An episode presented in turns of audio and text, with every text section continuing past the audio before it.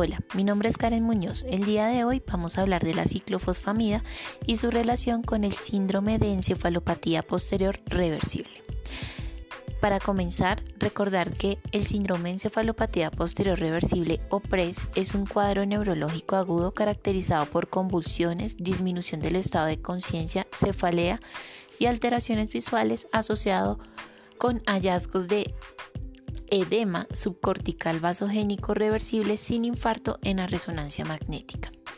Primeramente descrito en pacientes con hipertensión arterial pensando que solo correspondía a una encefalopatía hipertensiva. En 1996, Hinchay y colaboradores fueron los primeros en describir la asociación entre la medicación inmunosupresora, enfermedad renal e hipertensión con PRES.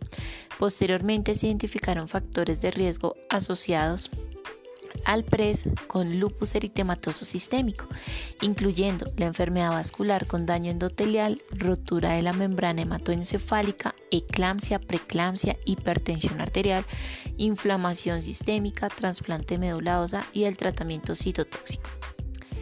Debemos recordar que la patogénesis del PRES en el lupus eritematoso sistémico es multifactorial. La susceptibilidad subyacente del sistema cerebrovascular sumado a inflamación secundaria a lupus activo, hipertensión, nefritis y medicación citotóxicas pueden conducir a un PRES. La activación endotelial es uno de los marcadores patogénicos del lupus neuropsiquiátrico. Este fenómeno ocurre después de la exposición a interleuquina 1 y factor de necrosis tumoral alfa y puede ser incrementado por la liberación de interleuquina 1 beta e interleuquina 6. Comunicaciones previas indican que el factor de necrosis tumoral alfa y el interferón beta, ambos liberados por las células inflamatorias circulantes durante la actividad sistémica del lupus, pueden estimular a las células cerebrales a la producción del óxido nítrico, un potente vasodilatador que podría conducir a edema cerebral vasogénico. En la literatura se describen varios reportes de casos de PRES asociados a la ciclofosfamida y estos en su mayoría descritos en pacientes con lupus. En la mayoría se concluye que el PRES puede verse en pacientes jóvenes con lupus en etapa inicial de la enfermedad y el mismo puede ser una manifestación de presentación inicial del lupus eritematoso sistémico. Generalmente se presenta con hipertensión arterial leve, distinto a la descripción clásica de PRES que se asocia con hipertensión severa. Por lo tanto, estos pacientes pueden tener presión arterial cercana a lo normal, ampliando el espectro clínico de esta entidad y en muchas ocasiones puede presentarse con tensión arterial normal siendo atribuido a medicaciones tales como corticoides, ciclofosfamida y ciclosporina.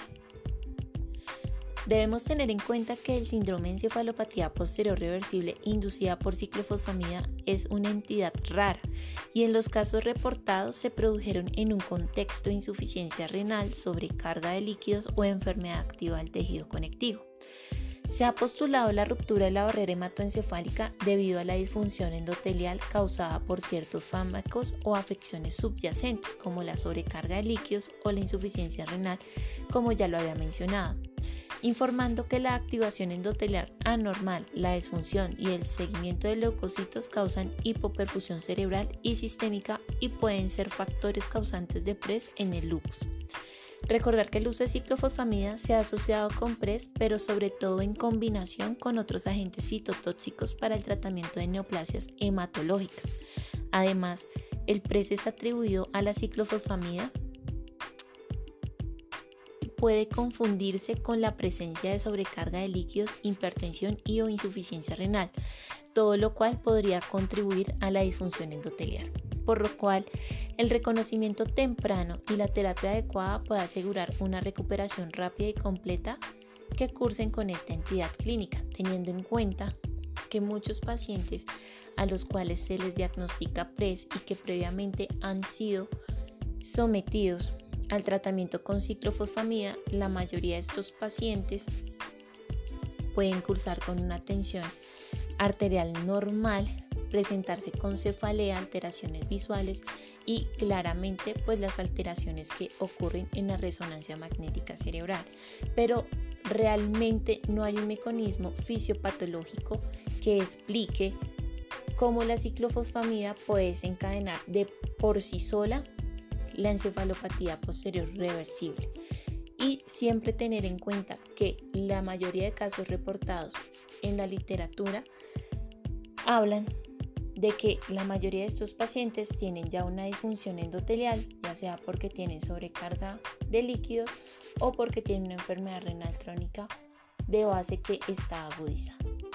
Eso es todo por hoy y nos veremos en un nuevo episodio.